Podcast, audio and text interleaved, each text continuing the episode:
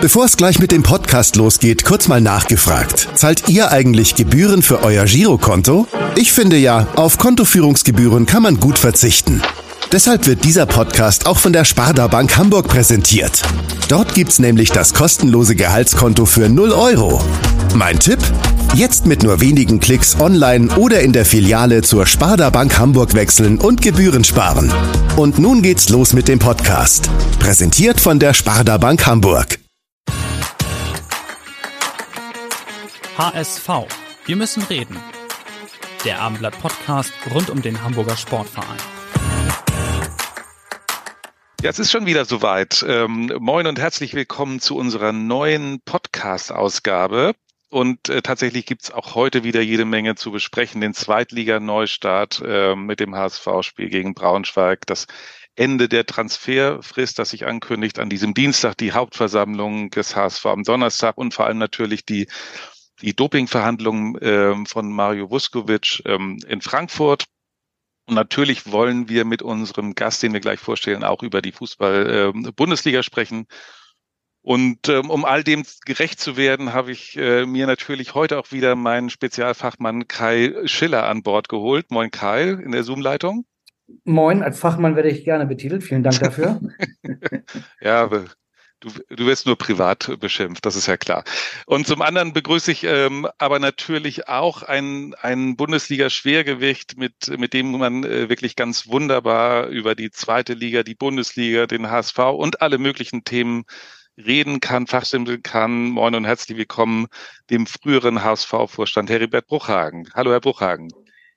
Ich grüße Sie und ich grüße Ihren Kollegen, Herrn Schiller.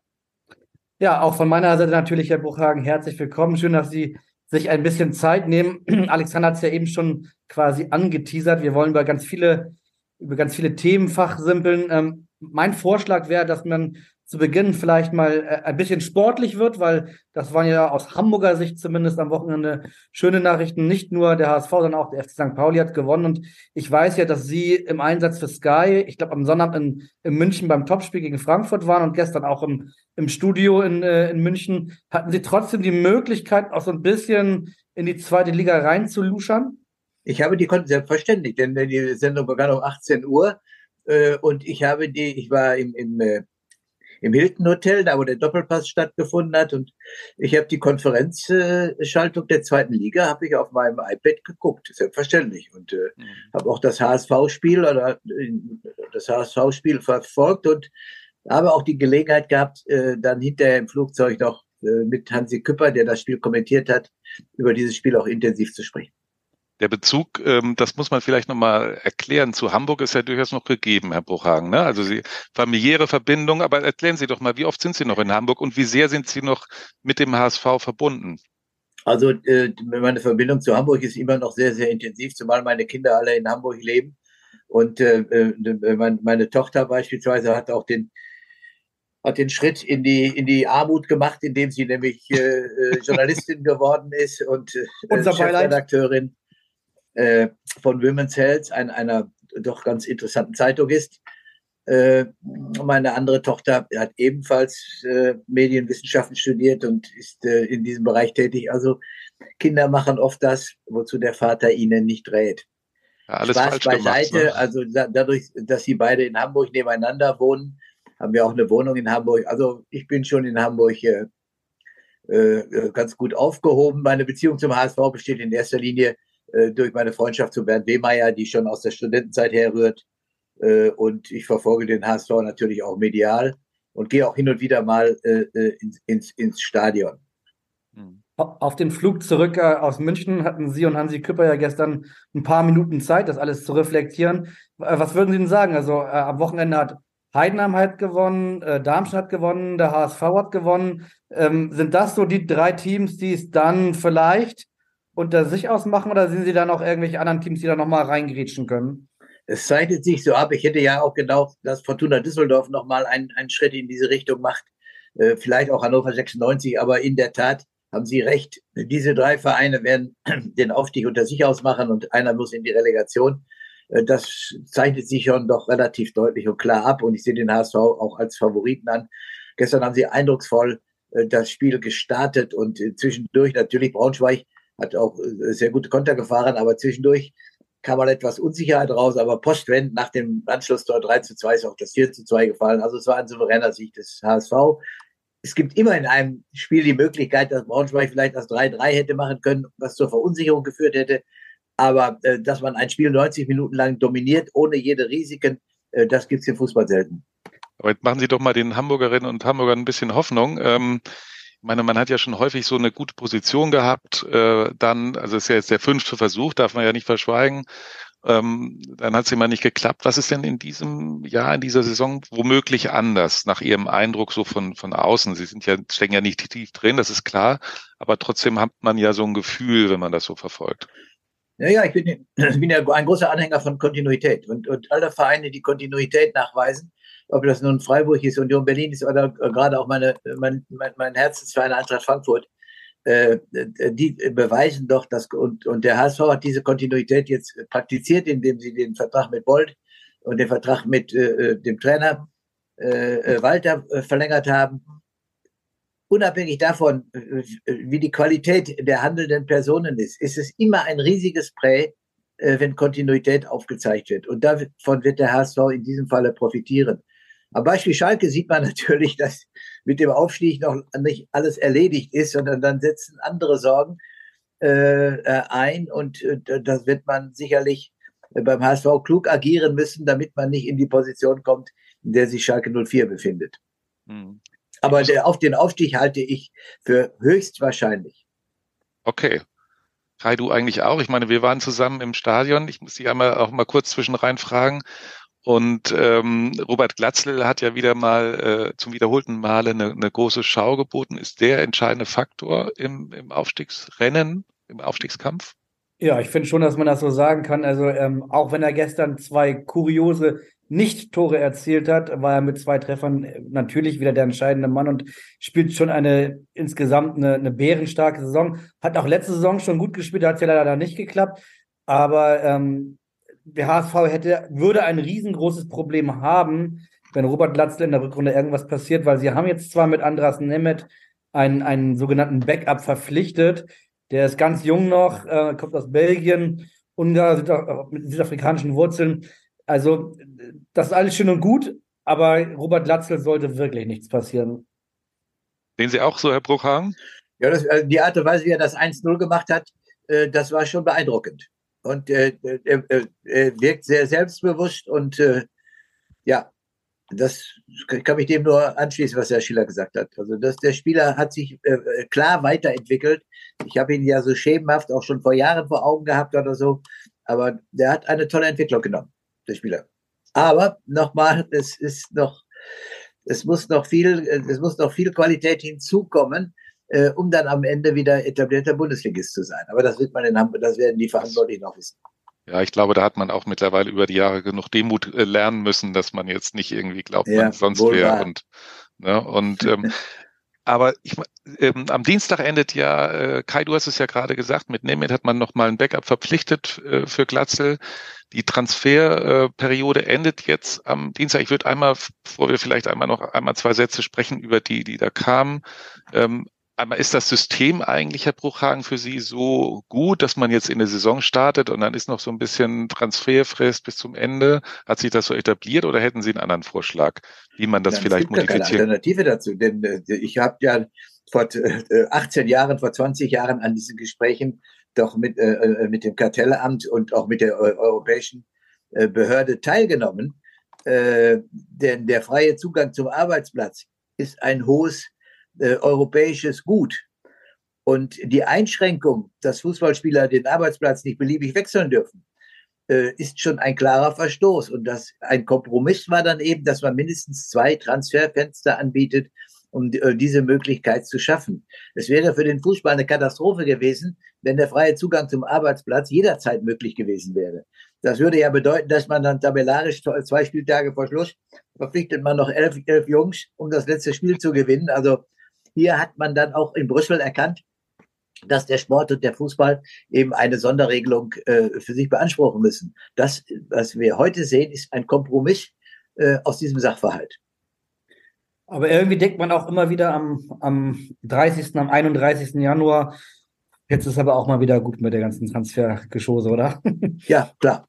Äh, äh, am sportlichsten wäre es, äh, dass man zu Saisonbeginn am 1. Juli äh, dein Kader stehen haben muss und es überhaupt gar keinen Transfer gäbe. Das wäre sportlich das Gerechteste. Ist aber mit europäischem Arbeitsrecht nicht vereinbar. Hm. Der überraschendste Transfer beim HSV war ja ein, ein Nicht-Transfer, kann man ja wirklich sagen. Ne? Äh, äh, Herr Bruhan, Sie, Sie, Sie ahnen, auf wen ich vielleicht anspreche, Sonny Kittel, den, den Sie auch ziemlich äh, gut kennen. Sehr ähm, gut kennen. Äh, der, der trotz einer sehr lukrativen Offerte aus äh, Saudi-Arabien Saudi-Arabien langsam äh, jetzt weiter beim HSV spielt. Ähm, war es aus Clubsicht richtig, äh, ihn nicht ziehen zu lassen? Hat er so, so eine, so ein Fakt, kann er so ein Faktor sein jetzt? Also das ist jetzt schwierig für mich zu beantworten. Aus sportlicher Sicht ist es auf jeden Fall richtig, ihn zu behalten. Ich kenne nun seine Mutter und ich kenne seinen Bruder. Ich kenne die familiäre Geschichte des 15, 16, 17-jährigen Sonny Kittel, der schon als äh, junger Bursche große Verantwortung für seine äh, Familie, für die anderen Mitglieder seiner Familie getragen hat. Ich habe mit ihm den ersten Vertrag gemacht.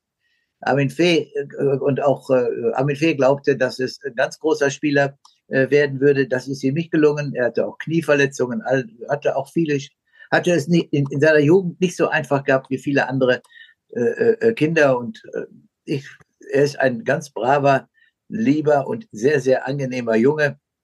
Ich freue mich, dass er beim HSV einigermaßen Fuß gefasst hat. Seine Art, Fußball zu spielen, man kennt es ja, Annahme, Mitnahme, alles in Ordnung, aber ein mhm. bisschen fehlt ihm die Zielstrebigkeit. Das hat man dann immer, das führt dann auch immer wieder zu kritischen Phasen. Ich glaube, dass der HSV ihn noch sehr, sehr gebraucht. Äh, er ist ein variabler Spieler, auf mehreren Positionen einsetzbar. Und wenn er dann nicht nach Saudi-Arabien gehen kann, dann weiß ich natürlich nicht, wie das mit der Wirtschaftlichkeit zusammenhängt. Denn Sonny ist ja fast 30 Jahre alt und äh, dann und er hat große Verantwortung für seine Familie. Dann darf er auch völlig zu Recht daran denken, wo kann ich am meisten Geld verdienen, äh, um auch in, in der Zukunft äh, äh ordentlich äh, dazustehen. Und äh, aus dieser ambivalenten Situation äh, kann ich mir kein klares Urteil bilden. Sportlich ist für den HSV auf jeden Fall richtig, den Spieler zu behalten. Und wie würden Sie das zwischenmenschlich einordnen? Also Sie, Sie haben es ja schon gesagt, Sie kennen ihn sehr gut. Ich, ich habe manchmal den Eindruck, dass er aber auch ein Spieler ist, der viele Gedanken in sich in sich mit reinnimmt und ein bisschen manchmal hadert auf dem Platz, aber auch außerhalb des Platzes. Wird er jetzt dann diese, diese Entscheidung aus Ihrer Sicht akzeptieren und angreifen und versuchen, wieder richtig Gas zu geben in der Rückrunde oder wird das jetzt an ihm schon eine Weile hängen, dass der dieser sehr das lukrative ist, äh, das ist eine schöne Frage. Aber ich weiß, die Sensibilität von Sonny war schon als 16-, 17-Jähriger, da rief der Armin Graz, der Jugendleiter, Kopf hoch, Sonny. Wenn wieder ihm erst misslungen war, dann äh, schüttelte er mit dem Kopf und, und ging äh, war, war immer ein sehr sensibler Spieler und hat immer mit sich selbst gehadert. Das ist ein, ein, eine Eigenschaft, äh, die hatte er schon als, als ganz junger Spieler. Ich kann es, äh, das ist auch jetzt schwer. Er hat sich ja auch weiterentwickelt, ist ein erwachsener Mann geworden. Wie er da jetzt auf dieses reagiert, das, dass wir in die Glaskugel gucken. Also das, so gut kenne ich ihn auch nicht mehr, um das beurteilen zu können. Mhm. Aber da muss er mit leben. Er hat einen Vertrag beim HSV. Der HSV sagt, Vertrag erfüllen.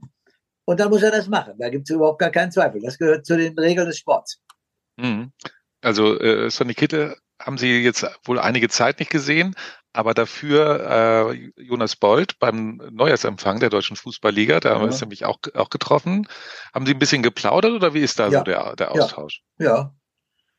Klar, wenn ich Jonas Bold treffe, dann plaudern wir und äh, wir haben, haben wir uns auch, also wir haben ganz guten Kontakt und äh, ja, und, und äh, hat mir auch, Jonas Bolt hat mir spontan eine Ehrenkarte bei, zum Golfen, als in Hamburg jetzt ge, gegolft wurde. Äh, da war, in München haben wir uns gesehen. Also ich habe ganz, ganz ordentlichen Kontakt zu äh, Jonas Bolt. Wer, wer hat denn das bessere Handicap? Äh, schwer zu sagen. Also ich, wenn ich sag mal so, wir tun uns beide schwer mit dieser Sportart. Ist ja auch schwer. Welch, aber können, welch... können, eigentlich sagen du, kann man sagen, wir können es nicht. Zumindest ehrlich. Aber im Vergleich zu nichts ist wenig viel. Und von daher gesehen geben wir uns Mühe. Und das weiß ja auch der Herr Laux, der weiß ja auch, wie, wie, wie es um sein Spiel bestellt ist. Das stimmt. Das ist ja der kürzeste Golfwitz, heißt ja, ich kann's. Ja, also, also deswegen Ja, aber welchen, äh, welchen Eindruck äh, macht Jonas Boll denn so auf Sie jetzt, in, auch in den vergangenen Wochen? Das, Sie haben das schon angesprochen, Kontinuität ist wichtig. Er, er hat sich jetzt auch behauptet, den Vertrag verlängert. Ähm, ja, wie wirkt er? Ja gut, das ist, ich meine, das kostet ja auch immer Kraft, diese Diadochenkämpfe, wenn es die dann gibt. Ich lese ja auch die Hamburger Zeitungen, äh, das Verhältnis zu Jansen und was auch immer da im Einzelnen ist ja so, das kostet, ich habe es auch selbst erleben dürfen, dass das mit den Gremien nicht so angenehm ist, äh, wenn die Ergebnisse nicht so stimmen. Jetzt stimmen aber die Ergebnisse und dann setzt man sich auch im sportlichen Bereich durch. Ich glaube, dass man auf, dass man sich aneinander gewöhnen muss. Wer von Bayer Leverkusen kommt, einem Verein, der anders, völlig anders strukturiert ist und ganz anders geführt ist als der Hamburger Sportverein mit all den Facetten, äh, dass äh, der Jonas sich da inzwischen darauf eingestellt hat. Er hat zu dem Trainer ein gutes Verhältnis und das ist ja das Wesentliche, dass der sportlich Verantwortliche und der Trainer miteinander harmonieren. Und alles andere muss man dann zurückstellen und ich glaube, dass seine Art, äh, Jonas ist ja sehr selbstbewusst, wenn ich das so sagen darf, äh, dass das schon die richtige Art ist, wie man den HSV äh, führen sollte. Denn äh, ich glaube, dass wenn man dann auch noch das Thema äh, nimmt der, der Investoren beziehungsweise der, der Anteilseigner, so will ich sie mal bezeichnen, hat man hier ja auch im Gegensatz zu Leverkusen hat man hier ja auch eine gewisse äh, ja, Vielseitigkeit, die man an den Tag legen muss, nämlich neben den sportlichen Qualität und Einschätzungsvermögen auch im zwischenmenschlichen Umgang mit verschiedensten Gruppierungen beim HSV äh, äh, umzugehen. Das muss man sich erarbeiten, das muss man lernen. Und ich glaube, dass er, dass Jonas da auf dem richtigen Weg ist. Das, Sie haben schon angesprochen, die Investoren, die treffen sich am Donnerstag auf der Hauptversammlung. Da werden wir gleich drüber reden. Eine ganz kurze Nachfrage noch. Ähm, Sie haben auch Marcel Jansen erwähnt. Den kennen Sie ja auch noch aus Ihrer HSV-Zeit. Wenn ich mich recht erinnere, war der ganz kurz äh, Aufsichtsrat ihr dann ihre Zeit beim HSV geendet ja, ja. Ja, ja. Wie, wie, war Ihre, wie sind Ihre Erinnerungen an, an, an Marcel? Kann ich, kann ich nicht so sagen. Ich, ich, außer guten Tag habe ich kein, noch, noch nie ein Gespräch mit Marcel Jansen äh, da geführt, auch in der kurzen Zeit. Zu dem Aufsichtsrat war mein Aufsichtsrat. Das war ja so, dass ich geholt worden bin von äh, Karl Gernand. Äh, äh, und die, die, der trat dann, das fing schon damit an, dass eine Woche später, nachdem ich da war, Karl Gernand zurücktrat und auch verschiedenste äh, Bernd Bönt, zu denen ich großes Vertrauen hatte, die waren da alle dann, sind alle geflüchtet, aus welchen Gründen auch immer. Also es ist, ich kann zu Marcel Janssen da nichts sagen.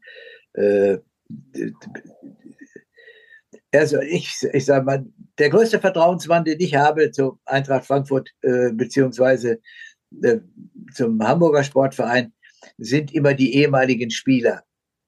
Das war bei Eintracht der Charlie Körbel und das ist bei dem HSV, war das bei mir Bernd Wehmeier. Äh, die konnten deren Einschätzungsvermögen und wenn ich Fragen hatte und wenn ich unsicher war in Entwicklungen und Entscheidungen, habe ich mich immer an die beiden gewandt, in Frankfurt an Körbel und in Hamburg an Wehmeier. Und ich glaube, äh, dass äh, der Marcel Jansen von Bernd Wehmeier sehr viel adaptieren darf und kann und sollte. Wie ist das dann auch nochmal von mir eine Nachfrage ganz allgemein, die Konstruktion, nachdem Sie ja auch sehr viel Erfahrung in Vorstandsarbeit haben. Sie waren ja auch lange Jahre, Sie haben es angesprochen, bei Eintracht Frankfurt sehr erfolgreich. Ähm, da gab es immer, es gibt eigentlich in den meisten Clubs ja einen klaren CEO, der, ähm, der HSV macht es jetzt ein bisschen anders. Würden Sie sagen, eigentlich ist es ganz gut, wenn man, wenn man eine klare Nummer eins auch im Vorstand also hat, oder, oder geht es auch geteilt? Also es geht, beides ist möglich. Ich war, äh, ich war äh, zehn Jahre lang beim äh, Eintracht Frankfurt Vorstandsvorsitzender und Manager in Personalunion. Das, war, das war, gab einen ganz kurzen Entscheidungsweg. Ich musste den Aufsichtsrat über die Größenordnung eines Transfers informieren. Das waren zwei Minuten Gespräche. Das war sicherlich, war das gut. Ob das aber heute noch zeitgemäß ist, da habe ich, da habe ich Zweifel und von daher und dann später hatte ich vier Jahre Bruno Hübner als Manager zur Seite äh, äh, das hat mir äh, dann auch gut getan, denn da konnte ich etwas mehr auch mal Golf spielen und ich konnte auch mich mal mit anderen Dingen beschäftigen innerhalb des Vereins, die damals aufkommende Digitalisierung, Internationalisierung, all diese Themen, die waren ja vor zehn Jahren nicht so gefragt und dann konnte ich mich damit beschäftigen. Also heutzutage geliebt habe ich es, es in Personalunion zu machen.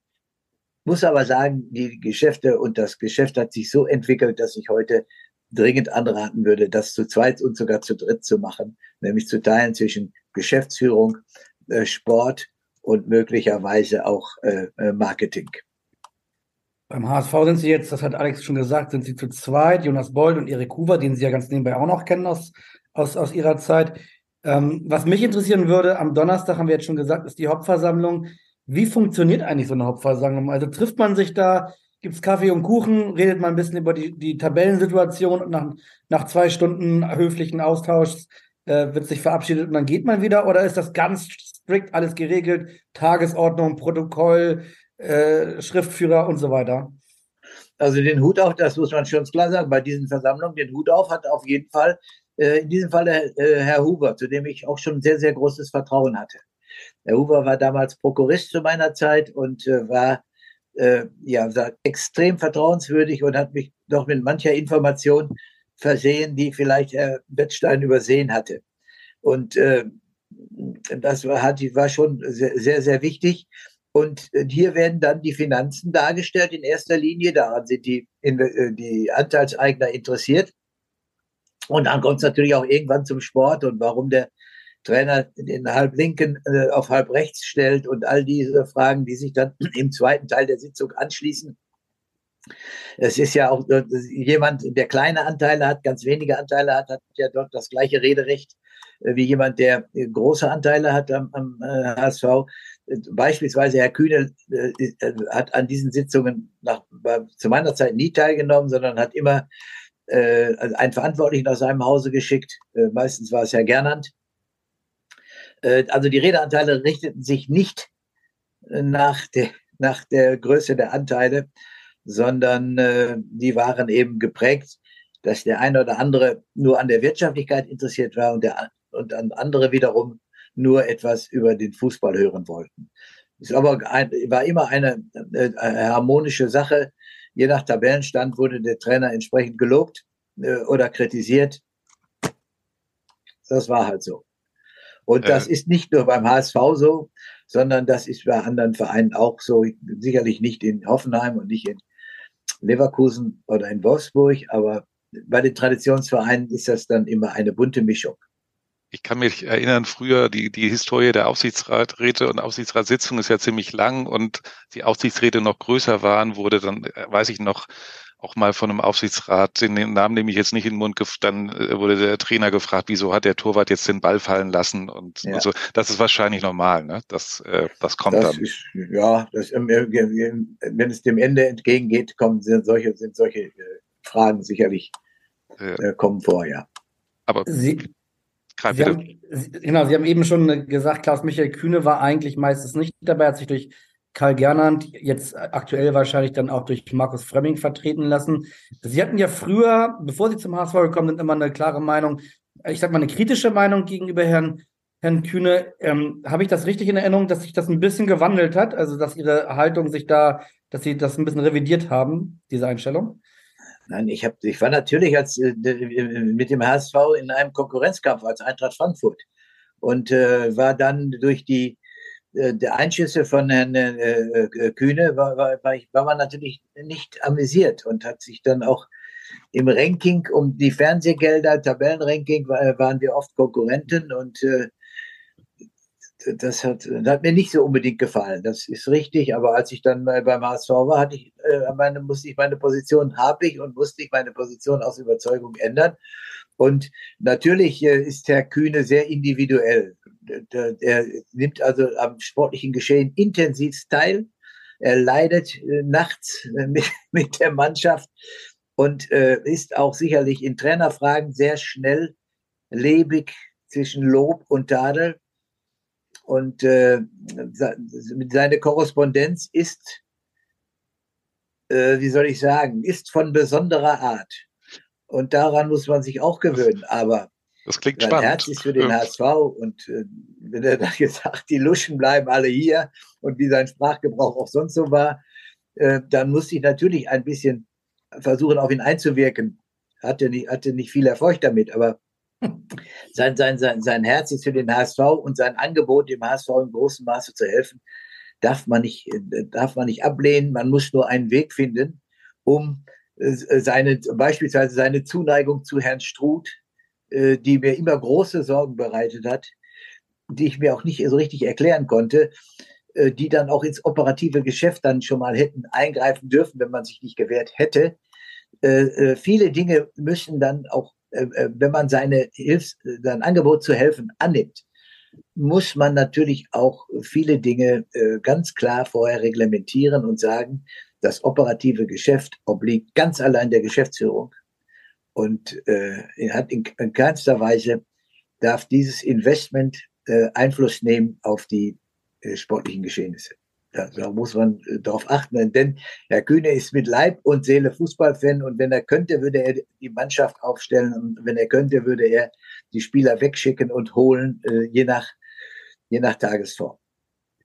Es gibt ja jetzt auch äh, ein 120 Millionen Angebot, über das man nachdenkt, wo er aber auch sehr deutlich sich gegen Marcel Janssen geäußert hat, wobei man fairerweise sagen muss, dass Herr Kühne nicht der einzige Aktionär war, der dies so kundgetan hat. Äh, alle kleinen Aktionäre außer, außer Herr Wüstefeld haben einen Brief geschrieben, haben Marcel Janssen vor der letzten Mitgliederversammlung deutlich zum Rücktritt aufgefordert, aufgrund der ganzen Geschehnisse des vergangenen Jahres. Jetzt treffen die sich alle am Donnerstag. Marcel Jansen wird da sein, alle Aktionäre oder die, die sich vertreten haben, werden da sein. Wird da im Plenum über sowas eigentlich geredet? Also sagt da einer nochmal, übrigens, ich wollte nochmal klarstellen, das mit dem Brief und so war ja gar nicht so gemeint. Oder also wird, wird das klar angesprochen oder verschweigt man das auf so einer Vers Versammlung? Also ich kann, ich, ich bin immer, ich, ich, bin aus diesen Versammlungen immer mit großem Lob versehen worden, was aber nicht der, was äh, trotzdem äh, bin ich dann von Bernd Hoffmann und einem Herrn Köttgen, äh, der, der sagt, wenn die Ergebnisse nicht stimmen, dann tauschen wir die äh, Köpfe aus. Äh, ich hatte Herrn Köttgen, ich hatte weder den Namen noch die Person gekannt oder der tauchte dann bei mir im Büro auf. Was ich damit sagen will, äh, die, die Diadochenkämpfe, äh, die werden nicht so von Face to Face ausgetragen, sondern die Diadochenkämpfe laufen meistens äh, im stillen Kämmerlein und über die Medien. Also ich, meine, meine Empfindung und meine, die Sitzungen, an denen ich teilgenommen habe, mit den Anteilseignern waren immer äh, harmonisch und waren immer sehr zurückhaltend in der Kritik. Aber äh, Kai mal dich gefragt. Ich kann ja verstehen, Herr Bruchenhagen, dass Sie sich da ein bisschen zurückhalten, aber die treffen sich da, nachdem was alles passiert ist, das erste Mal. Da wäre es doch eigentlich mal nicht schlecht, wenn man mal eine kleine Aussprache anberaumen würde. Oder würde man sich so vorstellen, es gab irgendwie Ärger? Man kann ja auch wieder sagen, so, es gab, es gab Probleme und wie, wie machen wir jetzt weiter? Es haben sich ein paar Sachen geklärt. Die Abwehranträge gegen Marcel Janssen sind, äh, sind, äh, sind abgelehnt worden. Mit großer Mehrheit, muss man ja auch, auch mal sagen. Und eigentlich ist es doch schwer vorstellbar, dass die jetzt alle zur Tagesordnung übergehen. Ja, absolut. Und ich muss ganz ehrlich gestehen, ich würde wahnsinnig gerne bei dieser Versammlung am Donnerstag Mäuschen, Mäuschen spielen aus mehreren Gründen. Also einmal das, worüber wir gerade gesprochen haben, die Differenzen zwischen Marcel Janssen und den, und den Anteilseignern, also ob die jetzt ausgesprochen werden oder nicht, das würde mich total interessieren. Vielleicht erfahren wir das ja dann am Donnerstag, ich weiß es nicht. Aber auch richtig spannend finde ich, äh, das wird das erste Mal sein, dass Thomas Wüstefeld, der Ex-Vorstand und dann eben Kühne oder Kühne, Kühnes Vertreter der Kühne Holding, Herr Gernert, aufeinandertreffen, die waren und sind auch immer noch kurz vorm Gerichtsstreit miteinander. Auch da würde ich gerne wissen, wie gehen die eigentlich miteinander um? Trinken die Kaffee und reden über die Aufstellung oder reden die Tacheles? Also so wie ich es von Herrn Buchhagen gerade gehört habe, ist die Vermutung nicht groß, äh, dass, dass die da ähm, ihre Differenzen auf so einer Versammlung ausräumen. Ich würde trotzdem total gern dabei sein, aber leider wird das nicht passieren. Aber äh, trotzdem, drei Viertel der Sitzung äh, wird von Herrn Huber bestimmt werden müssen, denn es geht ja um die, wie, wie steht der HSV da? Wie steht, was sind meine Anteile wert? So denken mhm. Sie zwar nicht, aber äh, das hat schon den, ist schon, steht schon im Vordergrund. Und dann unter, unter Verschiedenes kommen dann die Fragen nach dem Torwart oder nach dem Halbrechten ja. und nach dem Halblinken und wie auch immer. Also ja. äh, die, die, ich sage mal, die, die, die, die eigentliche Substanz der Kritik, die wird mehr in Hintergrundgesprächen geführt und nicht bei diesen offiziellen Versammlungen. Da, geht, da, hat, da hat man Samthandschuhe an äh, bei diesen Gesprächen. Okay. Gut, vielleicht wird aber auch ein bisschen über die nochmal über diese äh, mögliche Rechtsformänderung gesprochen. Herr Bruchhagen, vielleicht haben Sie es mitbekommen, da wurde einfach vorgestellt bei der Mitgliederversammlung um ja. Äh, AG zu KGAA. Also man ist ja noch wirklich nur im Informationsstadium, dass man mal abklärt, äh, ist das was für uns? Und man muss ja auch sehr vorsichtig vorgehen, weil man eben ähm, eine deutliche Mehrheit. Ja, aber da, da sich eine Meinung bilden, Herr Müller, ist ganz, ganz schwierig, denn ich, ich sage mal, die, die, Mit, die Mitglieder sind ja eine, eine schwer zu berechnende Gruppe. Der HSV hat, weiß ich nicht was, fast 100.000 Mitglieder. 90.000, ja. ja. Und äh, zu, äh, zu, der Versammlung äh, kommen äh, 800.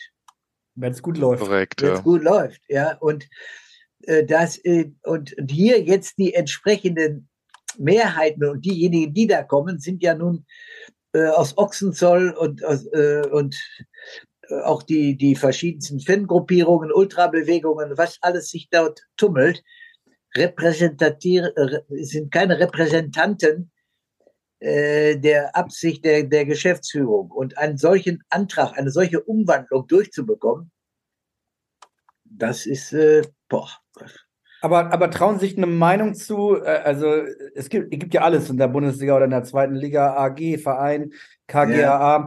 Der HSV fremdelt ja ehrlicherweise seit 2014, seit der Ausgliederung mit ihrer AG. Ähm, aus der Ferne betrachtet, verstehen Sie, dass man jetzt in eine, diese Überlegung, Dortmund nachzueifern, äh, äh, umsetzen wollen würde und eine KGAA bilden wollen würde? Verstehen Sie das? Also mein, mein, Freund Jürgen Humke wird mich töten, äh, wenn er meine Meinung hört. Ja, ich verstehe das. Ich würde diese, Aus, diese absolute Ausgliederung und Trennung sehr, sehr befürworten. Denn äh, die, die, der HSV hatte doch, deswegen Paul, Paul Kahner mit Eishockey begann das Ganze, was der HSV schon für grausame Geschichten äh, aus seinem äh, aus seinem EV-Dasein hatte mit Leichtathleten und das ist alles äh, Wolfgang Klein, der mir auch da sein Leid geklagt hat. Äh, bei dem, es tut dem HSV einfach aufgrund seiner großen Tradition und ist ein ganz großer Verein mit vielen Abteilungen, ist es aber vonnöten, dass die Profiabteilung, die Fußballabteilung völlig losgelöst ist oder soweit es geht losgelöst ist äh, von den Geschehnissen der anderen Abteilung. Mhm. Wenn wir sie jetzt äh, schon da haben, also das Thema Investoren, das beschäftigt ja äh, nicht nur den HSV, sondern eigentlich die ganze Liga mit Kartellamt, 50 plus 1 und so. Ähm, da wird ja auch angekündigt, dass jetzt auch demnächst man sich da auch einigt. Das Kartellamt hatte ja eine Empfehlung abgegeben. Ähm, was, was, was glauben Sie? Werfen wir mal einen Blick in die Glaskugel. Ähm, wird es ähm, äh, dabei bleiben? Wird es irgendwie eine Modifizierung geben? Was ist Ihre Prognose? Ich weiß, dass das ein hochkomplizierter Sachverhalt ist und der Deutsche Fußballliga große Sorgen bereitet. Das Kartellamt hat ja nun verlangt, dass man bei drei Vereinen einmal noch genau hinschaut hm. und, an, und, und Regelungen schafft, die mit dem Kartellrecht äh, vereinbar sind. Diese Regelungen aber zu finden, ist ganz, ganz schwierig, ist ganz, ganz kompliziert. Und äh, da wage ich, da wage ich äh, überhaupt gar kein Urteil. Und ich, die Deutsche Fußballliga stellt sich ja neu auf und ist auf der Suche nach einem neuen Nachfolger von äh, Christian Seifert, respektive äh, ja, wie soll ich sagen, das ist, es ist sehr kompliziert. Es ist sehr kompliziert und das, das ist eine Herkulesaufgabe, die, die auf die deutsche Fußballliga zukommt. Und äh, auch zu meiner Zeit, als ich im, äh, Geschäftsführer der deutschen Fußballliga war, waren die Gespräche mit dem Kartellamt immer sehr, sehr schwierig und sehr kompliziert. Fußball ist nun mal eben ein, eine besondere Sache und schreit nach Ausnahmen ich kann mir nicht vorstellen, dass wir das Rad zurückdrehen können. Wir können doch nicht sagen, so äh, äh Hoffenheim, Leipzig, äh, Wolfsburg, Wolfsburg. Äh, Leverkusen wird abgeschafft oder so. Das geht doch gar nicht. Ja, also von daher muss man sich arrangieren und muss man aufeinander zugehen. Und inzwischen haben ja auch die, man kann ja beim VfL Wolfsburg wirklich nicht mehr davon sprechen, dass er ein Retortenverein ist. Und man kann das auch bei Bayer Leverkusen. Die sind jetzt etabliert. Das sind etablierte Bundesligisten, die lange, lange, lange dabei sind. Und äh, hier muss man eben eine Rechtsform finden, die, die, die mit den Regeln der Deutschen Fußballliga vereinbar ist. Aber ganz unabhängig von diesen vier Clubs, von diesen vier Ausnahmeclubs, äh, äh die einen, für die einen ist 50 plus 1 die Rettung des Fußballs, so wie es, so wie wir ihn mögen und wie wir ihn lieben. Und für die anderen ist es, ähm, ist es quasi, dass man mit 50 plus 1 keine Chance mehr hat, im internationalen Vergleich gegen England, gegen englische Clubs äh, mitzuhalten. Bei diesen beiden Polen, wo sind Sie denn da? Ich bin bei denen, die ich halte 50 plus 1 immer noch für eine gute Sache. Und zwar auch deshalb, äh, weil es die Vereine auch schützt. Äh, schauen Sie sich doch die, die, die Vereine äh, wie Juventus Turin, wie Barcelona Madrid, die Verschuldungen, die ja fast in die Milliardenhöhe gehen oder so. Das sind alles Entwicklungen, die ich nicht gut finde. Und dann lieber diese Regelung und international nicht mehr wettbewerbsfähig zu sein, als international wettbewerbsfähig zu sein und Milliardenschulden zu haben, beziehungsweise durch irgendwelche Besitzer äh, aus fremden Landen äh, hier dominiert zu werden. Äh, da bin ich doch äh, old school und möchte unbedingt, äh, dass wir das eben beibehalten. Äh, die Bundesliga ist ein wunderbar funktionierendes Produkt, im Augenblick sogar besser denn je aufgrund der tabellarischen Situation. Äh, aber ich bin, äh, ich halte nichts davon und ich habe sogar die große Angst, dass es zu dieser Europa-Liga kommt, äh, weil wenn die Vereine wie äh, die beiden Mailänder Vereine wie Juventus Turin, wie Real Madrid, wie Barcelona, Paris Saint-Germain, wenn die sich immer weiter verschulden, verschulden, verschulden, sehen die wahrscheinlich in zehn Jahren den letzten Ausweg darin, eine Euroleague zu gründen und mit dieser Euroleague äh, Gelder zu generieren, um einigermaßen aus ihrer eigenen äh, äh wirtschaftlichen Situation herauszukommen. Das droht so am, für mich am Horizont. Ich hoffe, dass es nicht so kommt. Hm.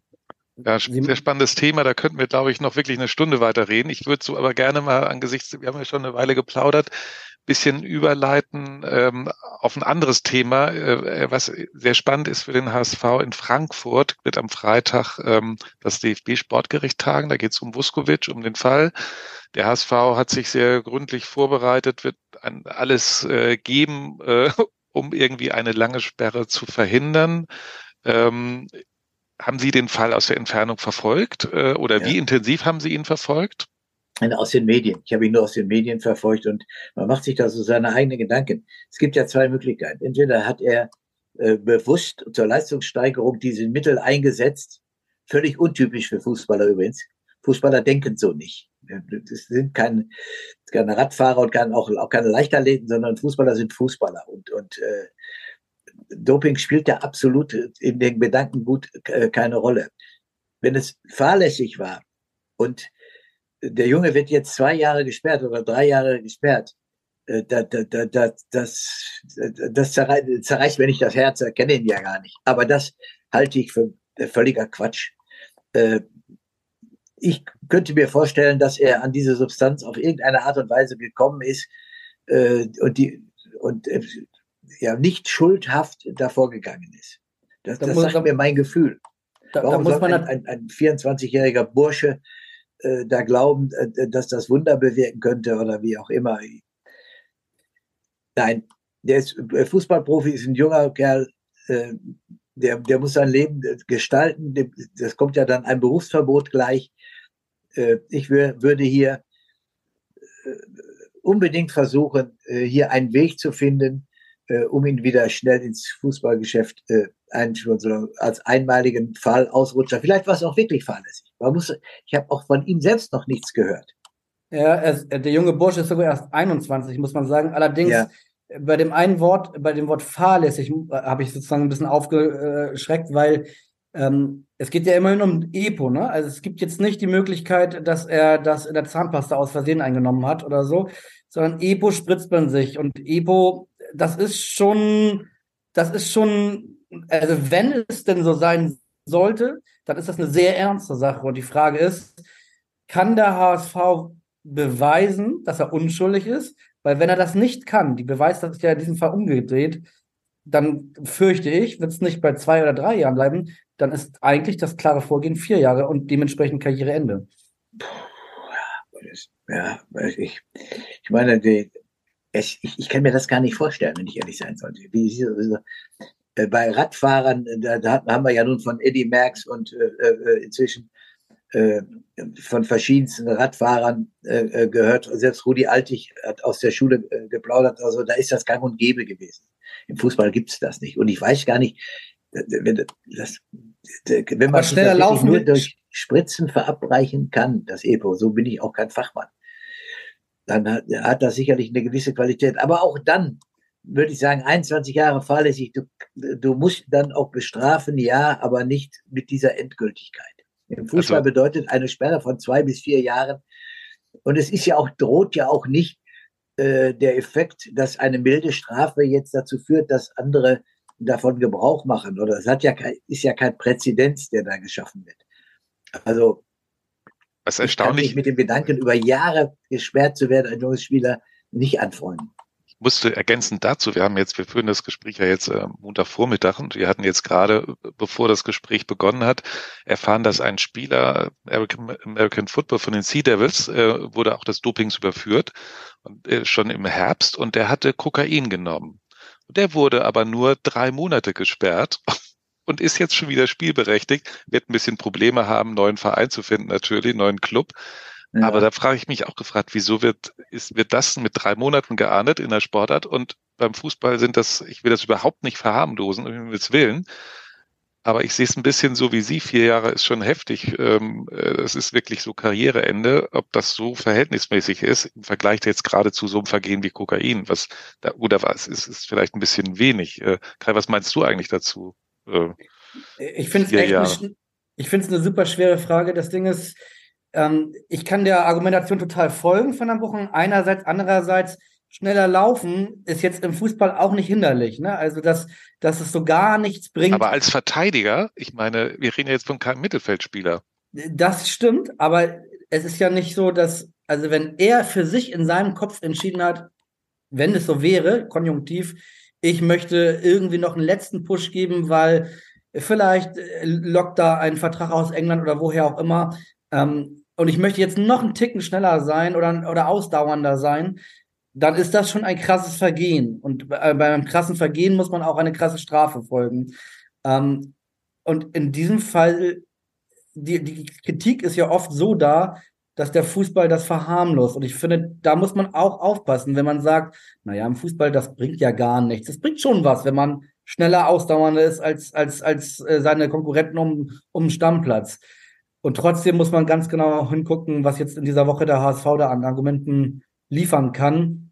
Klar ist nur, dass der HSV starke Argumente braucht, weil die Beweislast ist umgedreht. Wenn der HSV nicht beweisen kann, dass Vuskovic unschuldig ist, dann wird er sicherlich sehr lange gesperrt werden. Aber man muss sich doch mal vorstellen, wenn das wirklich so ist, wie Sie sagen, Herr Schiller, dass man da eine Spritze verabreichen muss, um EPO äh, zu in installieren. Äh, Wen umgibt ein 21-Jähriger?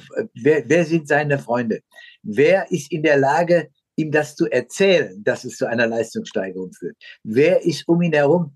Und dann nicht nur das zu erzählen, sondern das auch zu verabreichen, wenn es denn dann so ist. Das sind ja schon, da musste man ja schon fast staatsanwaltschaftlich äh, äh, äh, Interesse zeigen. Das Wort fast können Sie streichen, weil die Staatsanwalt hat ja großes Interesse, die hat die Untersuchung gemacht und die Staatsanwaltschaft wird das alles äh, verfolgen und auf, versuchen aufzuklären. Und ich gebe ihm völlig recht. Wenn er das gemacht haben sollte, dann gibt es da einen, einen Rattenschwanz hinter ihm. Und wenn er das gemacht haben sollte, dann ist aus meiner Sicht die einzige Chance, als Kronzeuge auszusagen. Und dann bin ich völlig bei Ihnen. Dann würde ich ihm auch nicht vier Jahre sperren, auch nicht drei, noch nicht zwei. Dann ist das ein anderes Thema. Aber dann muss man aber auch vollumfänglich auspacken.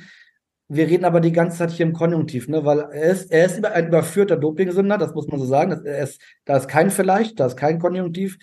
Aber irgendwie hat man noch immer die Hoffnung, dass sich das aufklären lässt und dass der HSV und er selbst am, am, am Freitag in Frankfurt sehr starke Argumente haben und, und beweisen können, warum auch immer, dass irgendeine Abnormalität genetisch, ich weiß es nicht, bin ja auch kein Mediziner. Es ist ein richtig bitterer Fall. Was ich mich frage, und vielleicht können Sie da eine Antwort geben, warum ist eigentlich das DFB-Sportgericht äh, in diesem Fall zuständig? Also eigentlich so im, in meinem Laiensachverstand hätte ich gesagt, naja, das ist eine DFL-Geschichte.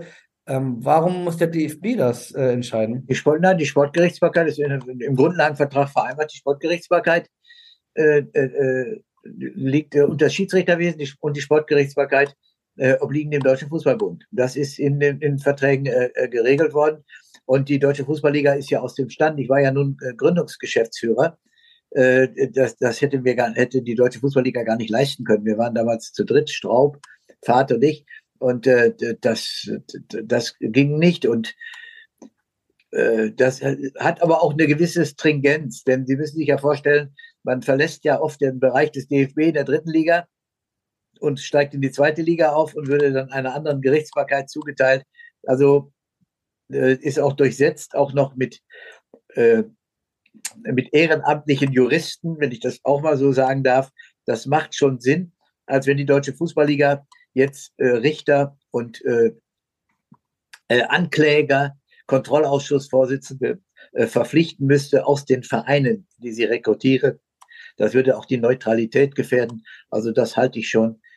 Äh, ist zwar ein gewisser Widerspruch, da gebe ich Ihnen recht, äh, aber das hat sich eigentlich bewährt. Ich habe gerade so gedacht, Vuskovic, das war ja irgendwie die heißeste Aktie. Das wäre einer, den man gut äh, natürlich irgendwann verkaufen könnte. Das wäre aber auch einer, der wunderbar in der Bundesliga mithalten könnte, so äh, sportliche Qualität eben auch hat. Und das leitet mich so über, so als Aufsteiger, wenn es denn der HSV schafft. Wir haben es vorhin angesprochen, Schalke hat, ähm, hat es unheimlich schwer. Die, gut, die haben auch einen riesen Schuldenberg, noch größer als der HSV. Ähm, und prinzipiell haben es ja als was strukturell, Sie haben da ja früher schon vor Jahren auch schon immer eine klare Meinung gehabt, ähm, dass sich die eine Einnahmesituation ähm, da sehr stark verändert hat. Auch die nationale Vermarktung, äh, die Clubs haben einfach ich glaube, Bayern hat, was haben die letztes Jahr bekommen? 70, 80 Millionen. Als Aufsteiger bekommt man 20 bis 30, je nachdem, wie so die vergangenen Jahre sind ist das wirklich noch ein fairer Wettbewerb, der da stattfindet? Ich löse mich jetzt mal vom HSV und nehme mal, Schalke. Ähm, äh, haben die Vereine führt, ist wieder runter, denen wurden dann die besten Spieler weggenommen, zack, waren sie wieder weg, ähm, weil sie auch gar nicht die finanziellen Möglichkeiten hatten. Ist das wirklich so noch äh, in Ordnung in ihrer, äh, aus Ihrer Perspektive? Also ich ein, ein bisschen ermüdet bin ich nicht, nicht schon, denn ich habe vor 20, als wir die Spreizung beschlossen haben vor 20 Jahren, ich habe ja noch erlebt, in Schalke 1989 kriegten wir alle 300.000 D-Mark, die gesamte Bundesliga. Jeder Verein. Und, der, und dann gab es dann, äh, 92 kam Sat 1 mit einem Sonderspiel und äh, ich, und dann, ich habe äh, das eben verfolgen dürfen und habe dann eben festgestellt, dass die, die, die Etats immer weiter auseinandergingen. Und äh, es ist eben so, dass das eingesetzte Geld auch für den Tabellenplatz verantwortlich ist. Es gibt eine Untersuchung und diese Untersuchung habe ich gelesen und die war auch äh, nachvollziehbar. Da können Sie Herrn Professor Madeja äh, äh, kontaktieren, der wird das auch bestätigen. Zehn, die Lizenzspieleretats der letzten zehn Jahre addiert und durch zehn geteilt. Und die Tabellenplätze der letzten zehn Jahre addiert und durch zehn geteilt ergeben fast eine hundertprozentige Konkurrenz. Natürlich ist Freiburg jetzt oben mit dabei und kann, äh, passiert das und hat einen viel niedrigeren Etat als Hertha BSC, die unten da sind. Aber die Tendenz ist eben so. Und durch die Tatsache, dass immer mehr Fernsehgelder, dass der, der Radius des Fernsehgeldes, des Kreisdiagramms immer größer wurde, wurden natürlich auch die Kreisausschnitte immer größer und es divergierte immer mehr. Jetzt haben wir aber die Situation, ich bin nicht sicher, dass der neue Fernsehvertrag, äh, der alsbald äh, verhandelt wird, oder im Augenblick beginnt man ja damit, äh, dass der einen Mehrertrag bringt. Also von daher ist diese Entwicklung wird sich vielleicht nicht fortsetzen, aber sie hat in den letzten 20 Jahren zu solch einer Unterschiedlichkeit geführt, dass man das als nicht mehr gerecht bezeichnen kann. Und äh, ich würde, ich habe immer dafür plädiert, einen anderen, einen besseren Verteilerschlüssel, einen ausgeglicheneren Verteilerschlüssel äh, zu schaffen. Nur äh, sind natürlich, kommt das Argument, das immer wieder dagegen äh, prallt, die fehlende Wettbewerbsfähigkeit im internationalen Fußball beziehungsweise im europäischen Fußball, der es möglich machen muss, unseren Spitzenvereinen auch mitzuhalten. Das prallt dann dagegen. Das und diese Problematik ist nicht gelöst, sie ist immer noch da. Und vom amerikanischen Stockpicking und beziehungsweise äh, dort, äh, dass der 18. den Zugriff bekommt äh, auf die in dem Transferbereich, äh, davon sind wir weit entfernt und wir müssen damit leben. Und die Bundesliga ist ja auch ein gut, äh, gut, äh, gutes Produkt. wollen wir uns nichts vormachen. Ich habe das einfach immer nur beklagt, weil wie willst du deutscher Meister, äh, alle Vereine, die Hamburger Sportverein, Borussia Mönchengladbach, Eintracht Frankfurt, Schalke 04, die waren alle mal deutscher Meister und hatten eine Chance, deutscher Meister zu werden. Davon kann man ja ernsthaft nicht sprechen mehr heutzutage. Ja, über die Meisterschaft wollen wir gleich noch kurz reden, aber äh, ich würde einmal noch mal kurz den HSV aufnehmen. Wenn jetzt tatsächlich der HSV, worüber sich alle Hamburger freuen würden, aufsteigt, droht ihnen aus ihrer Sicht genau das gleiche wie Schalke jetzt auch. Also das ist ja fast schon, die sind ja fast nicht mehr wettbewerbsfähig in der Bundesliga, muss man ja, ja sagen. Das ist, aber jetzt kann man natürlich auch Werder Bremen zeigen und sagen, so, schau dir doch Werder Bremen an. Aber noch ist die Saison nicht zu Ende gespielt. Äh, also Werder Bremen sehe ich immer noch äh, im Behauptungskampf. Sie machen es halt gut das Szenario, ähm, ähm, man muss es im Auge behalten. Es ist jetzt nicht, muss nicht gleich wie Schalke laufen. Aber wenn ich mir die Mannschaft anschaue des HSV äh, und, und, und, und, und die Bundesliga anschaue, dann wird es sicherlich äh, kein leichter Schritt sein. Erstmal, die werden es dieses Jahr schaffen, da bin ich mir sicher. Aber dann beginnen die Probleme natürlich von der anderen Seite. Und deshalb ist einfach das Angebot von Herrn Kühne unbedingt ernst zu nehmen. Mhm. Wobei um, um, eben nicht in Schalker äh, Situationen zu kommen. Ein paar Gegenbeispiele gibt es natürlich. Ne? Wenn ich mich erinnere, äh, Union Berlin, sind, wann sind die aufgestiegen? 2018, glaube ich. Und jetzt äh, haben sie natürlich durch kluge Personalentscheidungen äh, sehr schnell äh, große Schritte gemacht. Und, ähm, und haben sich etabliert. Gut, Eintracht Frankfurt auch gute Transfers gemacht ähm, und haben jetzt auch mächtig was aufgebaut innerhalb überschaubarer Zeit. Ja. Also ich bin ja 2011, äh, 10, 10, 11 abgestiegen mit Eintracht Frankfurt. Und äh, aber wir hatten absolute Kontinuität. Wir ist alles gleich geblieben. Wir haben nichts gemacht, sondern wir sind sofort wieder aufgestiegen im ersten Jahr und sind dann mit Armin Fee aufgestiegen und Sechster geworden, ein Jahr später. Das ging dann noch gleitend durch, weil wir beim Abstieg eben auch nicht die Spieler weggeschickt haben. Und auch nicht, auch Alexander Meyer, Köhler, wie sie alle hießen, haben wir alle behalten. Äh, äh, und, und auch der Vorstand blieb, ich bin geblieben und, und es war alles und danach sind wir Sechster in internationalen Fußball gekommen. Also nochmal kommen wir wieder auf den Begriff der Kontinuität. Aber es ist ja jetzt noch weiter auseinandergegangen. Die Fernsehgelder sind noch mehr gespreizt. Also von daher braucht der HSV sicherlich Geld, um sich wieder in der Bundesliga zu etablieren. Um mal was Positives oder was Schönes, was die Bundesliga betrifft, zu sagen. Ähm, man kann zumindest in dieser Saison sagen, es ist ein bisschen spannender als sonst. Ne? Also auch oben ähm, ist das eine Momentaufnahme. Wir haben jetzt, ich weiß gar nicht, den 19. Spieltag oder was, ähm, dass man sich darüber freuen darf, dass Union Berlin, Alex hat es eben angesprochen, äh, drei Punkte von den Bayern entfernt ist. Oder glauben Sie tatsächlich, dass man nach 100 Jahren der Bayern-Dominanz mal wieder sowas ähnliches wie einen spannenden Meisterschaftskampf, Dortmund kommt wieder ran, Leipzig ja auch, äh, erwarten darf. Herr Schiller, gucken Sie heute ins Abendblatt und machen, nehmen Sie die Tabelle. Das ist doch wunderbar, dass man so etwas nochmal äh, erleben darf. So muss man es schon formulieren. Ja. Äh, äh, dass der, der äh, Eintracht Frankfurt als Tabellensechster in unmittelbarer Reichweite zu Bayern München ist. Ja, das ist eine tolle Sache. Leider, leider, wenn, wenn Sie mich danach fragen, wie es am Ende ausgeht, dann lande ich natürlich wieder bei Bayern München. Ja. Weil auch Dortmund und ich, man kennt das ja immer, wenn Dortmund den nächsten Schritt machen kann, dann geht's, machen sie in die falsche Richtung und Leverkusen und all das, alle die Verfolger. Leipzig, Leipzig, da, das wäre, das wäre vielleicht mal eine Möglichkeit. Die wirken im Augenblick ganz äh, leistungsstark, aber auch die Bayern, die sind einfach äh, die, die, die sind stark besetzt und, und die, haben, die haben die beste Mannschaft. Wir biegen, also. ja, Herr Bruchang, wir biegen so langsam in die Schlusskurve ein. Und Nationalmannschaft könnte man ja auch stundenlang sprechen. Das äh, Thema greife ich jetzt nicht so richtig auf, aber trotzdem eine Personalie, weil Rudi Völler war ja auch bei diesem äh, DF, DFL-Neujahrsempfang da würde uns mal Ihre Meinung schon interessieren. Es gab ja durchaus auch Kritik, ähm, so all, Sie kennen die, Sie kennen die Kritikpunkte. Ist das der richtige Mann jetzt bis zur EM äh, 24 für den DFB und also, für die also Nationalmannschaft? Ein, äh, Sie kennen Rudi Völler genau wie ich auch und äh, als, als absoluten Sympathieträger von ganz normaler Art, ganz normal. Jedes Gespräch führt er wie ein ganz normaler äh, Vertreter, Protagonist des Fußballs.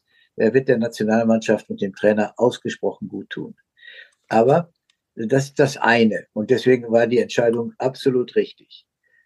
Was ich aber nicht, äh, äh was unbedingt noch hinzukommen muss, ist, dass Rudi an seine Seite äh, äh, sich jemanden stellt, zu dem er Vertrauen hat, der auch mit den organisatorischen Dingen des äh, äh DFB betraut ist.